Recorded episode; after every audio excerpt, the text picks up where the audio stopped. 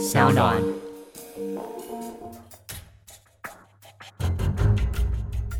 什么是真相？什么是正义？跟着台湾建士权威阿善师，重返那些离奇轰动的命案现场，请听阿善师的见识实录。各位听众朋友，大家好，欢迎收听今天的阿善师的见识实录。我是见识专家阿善师谢松善。大家好，我是子荣。在今天的节目一开始，我先回复很多听众朋友们的一个小小的疑惑。很多人都会私讯，或者是呢，在 Apple Podcast 上面呢，也看到了有人在问说：“诶，常常听我们的节目，不过呢，每一次听到了节目一开头啊，有一个小小的片头当中讲的两个字，那到底是什么？大家好像对这两个字是充满着好奇。其实这两个字是英文的 “so on”，可能发音比较特别一点点哦。不过呢，这个。个 “so on” 的发音呢，是我们 “so on” 创办人他所念的，所以呢，这两个字呢，其实还蛮富有意义的。所以前面那两个字呢，大家不用再猜是什么国语字啊，或者有些人说是不是台语，这其实呢是 “so on” 的两个字哦。也请大家呢可以多多支持，把我们的好节目分享给大家了。是的。大家会提出这个问题呢，表示你们有用心在听哦。没错，哦，里面有一些如果可能有一些问题，甚至于讲不对的哈，也欢迎大家呢给我们呃指导反映一下。另外呢，有一位呢这个听众呢，他是爱听又害怕的一个上班族，他说了，他花了呢一个礼拜，好，就是听完了整个全部的节目哦，那真的蛮努力了。那之前呢？他就很喜欢呢一些悬疑，好或是一些见识的一些话题。那阿善师呢，有时候上电视节目呢，好去讲述呢，他也有看过。没想到呢，哎，我们也请到了高仁和警官，哦，还有小冬瓜等等呢，好，也都请来我们节目，非常的惊喜哈，能看到这些人。还有呢，大师兄的书呢，他听完之后也马上呢去买了。他非常喜欢呢，我们这个节目，好，谢谢我们制作团队的一个用心。那我在这里做一个回应呢，其实阿三师的见识实录呢，制作团队呢其实是蛮用心的。那大家的一些支持呢，跟鼓励呢，就是我们向前的动力。所以呢，也希望呢大家继续来支持我们。当然，我刚刚讲过呢。呃，有任何问题啊等等，好，希望可以反映给我们。那如果支持我们，也希望呢一个介绍一个，让大家呢更能听到呢阿善师的见识实录。还有呢，大家如果呢心里有想要听哪些特别来宾呢？呃，我想我们的制作团队呢会尽力的邀请他们来满足呢各位呢在我们节目之中哈，然后呢各个多元方面的一些专业的一些评述呢，所以各位心中有哪些人选，希望让我们知道一下哦。在今天节目当中呢，要跟大家谈到的是跟前两集节目有相关的。在之前，我们也谈到了在台湾司法史上少数的女性死囚，其中唯一一位呢还没有执行伏法的，就是林于如。在二零零八年起，短短的八个月当中，她就连续杀害了自己的妈妈、婆婆还有丈夫。在她非常清秀而且呢瘦弱的外表之下，到底是藏有什么样的深仇大恨，让她痛下杀手呢？阿善师，是的。当时呢，案件呢频频发生的时候呢，我都有注意到。我说呢，这种案子应该是不单纯。果然呢，后来发现呢，林依如呢就连续的杀害他们的至亲。当时呢，媒体呢都把她称为呢，她是金氏的媳妇。后来我们一查呢，金氏媳妇呢是华氏哈，在一九九五年呢一个家庭伦理的一个电视的连续剧。哦，其实呢里面的主角可能跟我们今天要谈的并没有很直接的关系。哦，只是呢，它这个名称呢就被引用来呢形容这个林雨乳呢，她是一个金氏的媳妇，因为呢，她也把自己的妈妈还有婆婆呢都给杀了。那这个案子呢，在破获之后呢，林玉如呢被逮之后，他表现的非常的冷静，而且呢好像无所谓的样子，让大家觉得呢真的是毛骨悚然，实在是太害人了。更何况呢，狠心杀害呢三位至亲的林玉如呢，当时他才只有二十七岁而已哦。但是为何呢？整个事件会曝光呢？其实这都要呢归功于保险公司呢，他察觉有异，发现呢三位死者呢在生前呢不久才投保呢高额的保险，因此呢这个保险公司呢向检方来检举，才让整个事件呢曝了光。那警察呢也介入了调查。那整个案子是这样子，警察调查之后呢，发现林玉茹呢他是台南人，然后呢他在高职毕业之后呢。也曾经因为经济的关系呢，有到酒店去上班，但是呢，就在上班这一段时间呢，他却染上了签六合彩的恶习。各位知道呢，只要染上赌博呢，其实有时候很难戒断。结果呢，他越赌越大，并且呢，沉迷于其中啊。而她的丈夫呢，叫做刘宇航。那这个刘宇航呢，他曾经呢，是我们国内呢一个知名的。羽毛球的一个选手，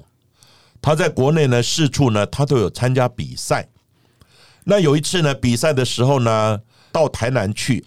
那比赛之后呢，他们呢，哦，可能因为胜利了哈，然后呢，上酒店去狂欢。结果呢，就在酒店呢认识的林雨茹，哇，两个呢就开始相恋了，开始交往。不久之后呢，林雨茹就。嫁入了在南头呢埔里经营臭豆腐批发的这个刘家，哦，就是刘宇航的这个家里面，而且呢，不久之后呢，也生下了一个孩子。但是呢，经营臭豆腐批发的这个老板的母子呢，在两个月之内却相继的过世。这个余霜呢，林玉茹呢，在灵堂前面并没有。表现出呢任何哀戚的一个面容，哎，觉得非常的自若，并且呢想迅速的将两人的遗体呢就马上的火化，也因此呢引起街坊邻居的一个讨论呢热议。起先是呢二零零九年呢，呃，也就是民国呢九十八年的时候，五月二十七号呢，林玉蕊的婆婆呢郑慧生半夜呢突然的疾病了，然后呢被送到了医院的急诊室。结果呢，接受治疗以后呢，哎，觉得情况还好，就返回家里面。结果呢，却又在呢当天的下午，再度的回到了这个医院。当时呢，林云茹呢跟她的先生呢，分别的在病床前面呢，来轮流照顾这个郑慧生。不过呢，郑慧生呢，在清晨的时候，却因为呢病情恶化，急救无效呢，而宣告死亡。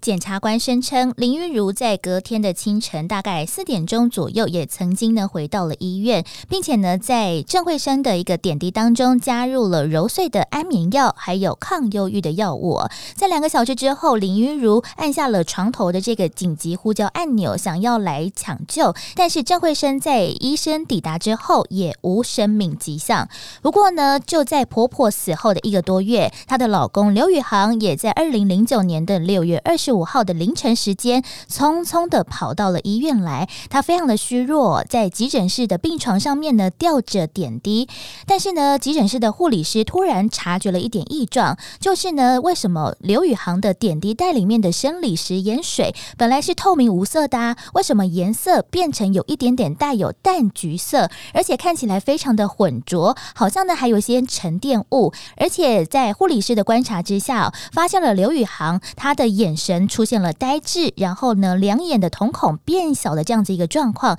所以呢，马上报告急诊室的医生，并且呢，将浑浊的生理食盐水连同点滴的管路全部都更换成新的。没有想到呢，林玉如呢，竟然呢，企图呢，还想要再度的下毒。当时呢，林玉如呢，她是背对着护理站，站在呢丈夫呢病床呢注射点滴的这个旁边。他再度呢，以自己呢自备的针筒呢，抽取已经调好的一个毒药水，然后呢，直接插入呢点滴袋的接头里面。幸好这个时候呢，又被机警的护理师呢发现，马上予以制止。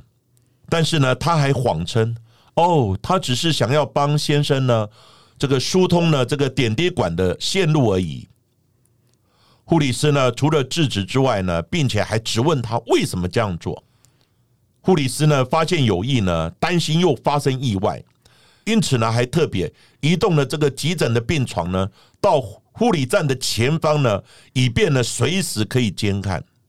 还有呢，他也将呢已经被污染的这个点滴袋，还有一些接头，还有呢上方呢上面还有一些呢少许的白色粉末呢，这个护理师呢他们全部存留下来。后来这些证物呢，也成为林玉如呢下毒的重要的铁证。那刘雨涵呢，在康复出院之后，不到一个月呢，又因为头晕啊、腹泻啊、全身虚弱等症状呢，再度的被送到医院呢来急诊。那医师呢初步诊断啊，可能是因为肠胃炎，所以呢需要住院呢几天呢观察治疗一下。那林玉如呢，她直接要求呢安排丈夫呢，她要住进了单人的病房。其实呢，她想住进单人病房比较好下手。结果呢，就在住院的第四天，她的先生刘宇航人因为甲醇呢中毒，导致呢呼吸衰竭死亡。已经住院了，怎么会有甲醇呢？这个里面呢，当然就有疑问了。当时呢，林玉如的先生呢，刘宇航呢，死亡的时候年纪才轻轻，只有二十八岁而已啊。就在二零零九年十二月，保险公司因为林玉如连续申请了像是郑慧生还有刘宇航的寿险理赔，而开始呢有了怀疑，并且呢报警。警方在接获通知之后，取得了搜索票，到林玉如的家里进行搜索，发现了疑似用在这几场谋杀案当中的相关药物，因此呢林玉如被收押禁见。警调了之后才发现哦，其实二零零八年的十一月，林玉如的亲生妈妈哦就是林侯月云。他的死亡可能也是不单纯，因为呢，在结婚之后，其实林玉如一样哦，非常的沉迷于六合彩，而且下注的金额哦非常的高，常常呢到达一百八十万。由于投注的金额太高了，下注不太容易，而且呢常常要有五十万元以上的保证金，因此呢，他也向他的哥哥借了五十万元来周转，没想到却因此成了他亲生母亲的催命符。是的。我们的时间呢，再回到呢，二零零八年，就是呢九十七年呢十一月十号的下午两点，那个时候呢，林玉如呢在台南的家中呢，她为了赌债呢，然后呢跟母亲呢发生了争吵，争吵当时呢一时失控之下呢，林玉如就这样呢妈妈呢林侯月云呢一把呢推下楼，导致呢这个妈妈的一个死亡，并且呢。他还等到呢，妈妈已经确定死亡、没有生命迹象之后，他才离开台南的家。他也没有马上呢去叫救护车，马上求救。大约一个小时之后，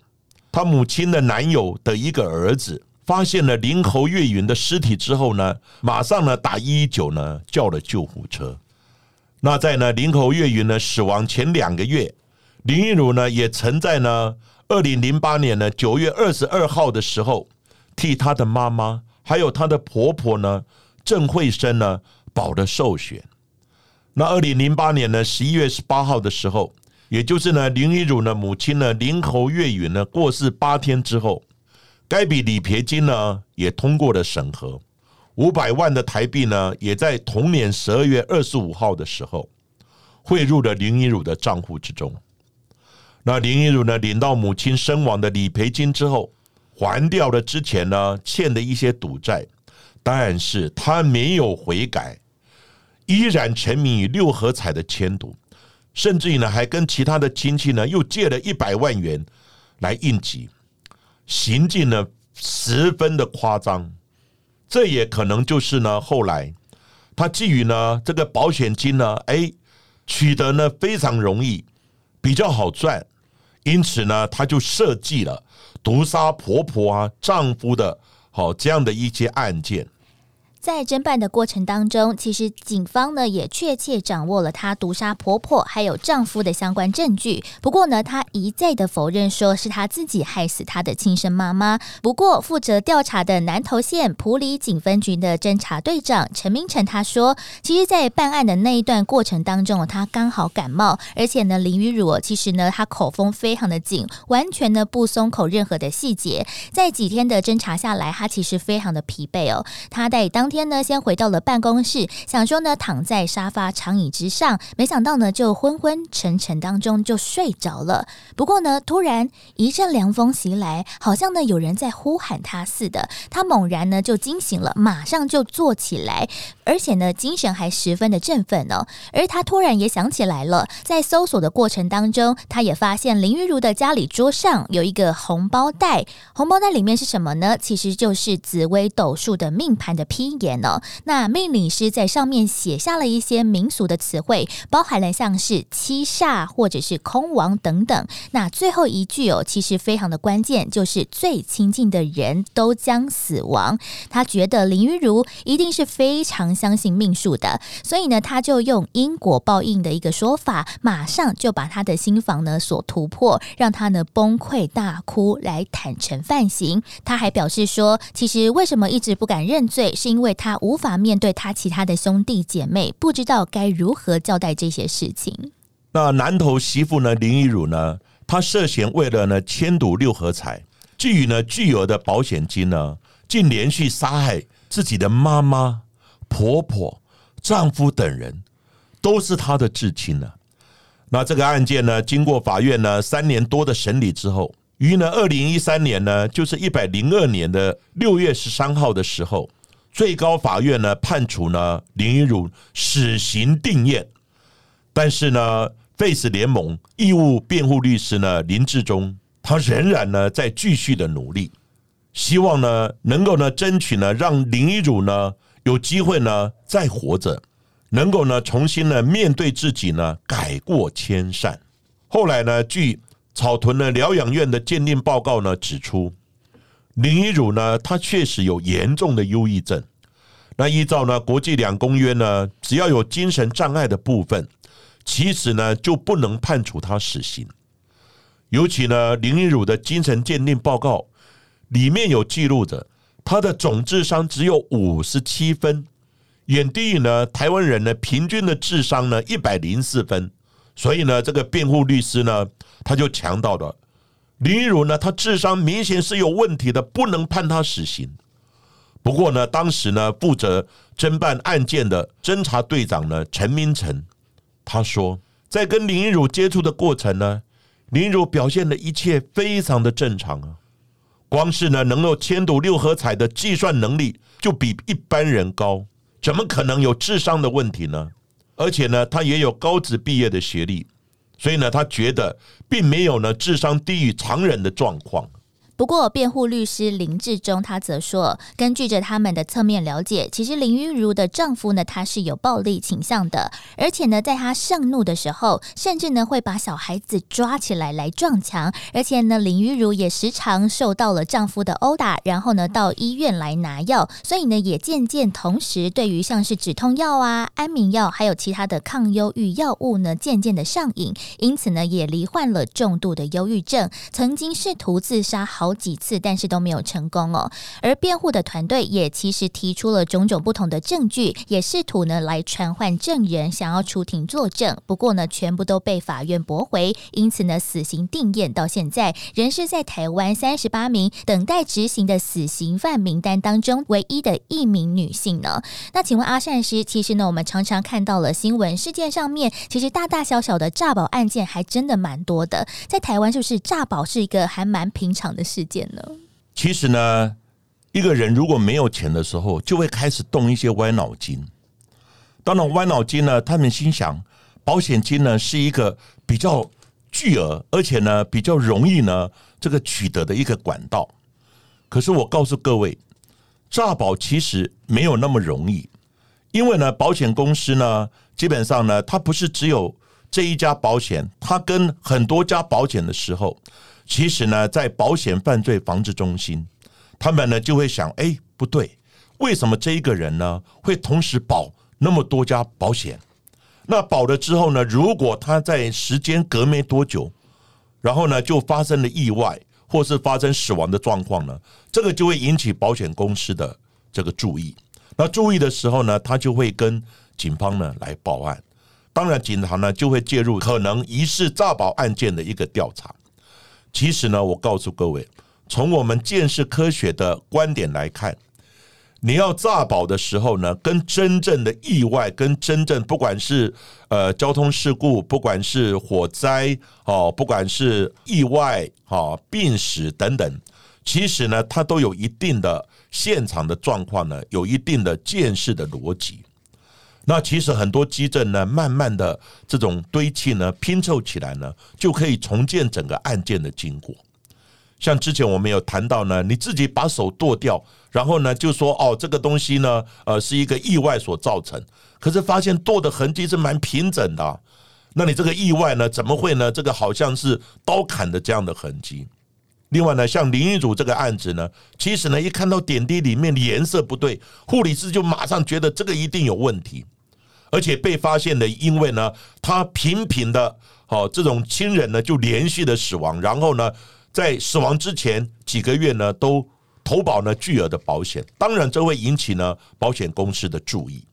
哦，然后呢才报案，最后整个案子才会爆发出来。因此呢，我在这里呢也提出一个呼吁，呃，其实呢人缺钱呢，有时候都会碰到一些困难的地方，不过呢你还是要循着正常的管道，哦，比如说呢跟银行贷款啊等等，或是自己努力，但是呢千万不要呢动一些歪脑筋。哦，尤其是呢，这个诈保呢，其实很多的保险业者，其实呢，他们呢都有在上课，因此呢，也有一些呢保险业呢到东吴大学来上我的课，嗯，我也教他们注意哪些地方呢，哪些状况可能是一个诈保的案件。那在国外呢，其实他们保险人员呢有他们自己的调查人员调查的机制，所以保险公司也不是笨蛋你发现这个人，哎。没多久，他马上就死了，而且保险的金额呢超出他平常的收入，当然就会引起大家的注意。哦，其实，在国内有不少这种诈领保险金的案子，不过成功的当然有了，不过大半呢还是呢都会被发现，最后呢偷鸡不成呢还失把米，真的是得不偿失啊！我在这里呢也跟大家预告一下。哦，因为呢，保险的案件呢，我觉得需要给大家做一个提醒，因此呢，下一集的节目呢，我们也跟大家呢来谈谈台湾的诈领保险金的一些离奇的案件，以及可能会面对的行者，也呼吁大家呢，千万不要呢以身试法。好，因为呢，在保险业呢，他们也有一个叫保险犯罪的防治中心。他们呢会互通讯息，然后呢会跟警方呢报案，然后呢诈保的案件呢其实都有迹可循呢，可以很快的警察呢可以突破的。而今天的节目就为大家进行到这里，谢谢各位收听阿山师的见识实录。如果喜欢我们节目的话，欢迎在 Sound On、Spotify 还有 Apple Podcast 上面呢来订阅我们的节目，并且留言回馈给我们，给我们五颗星的评价喽。下一集我们也继续一起听下去。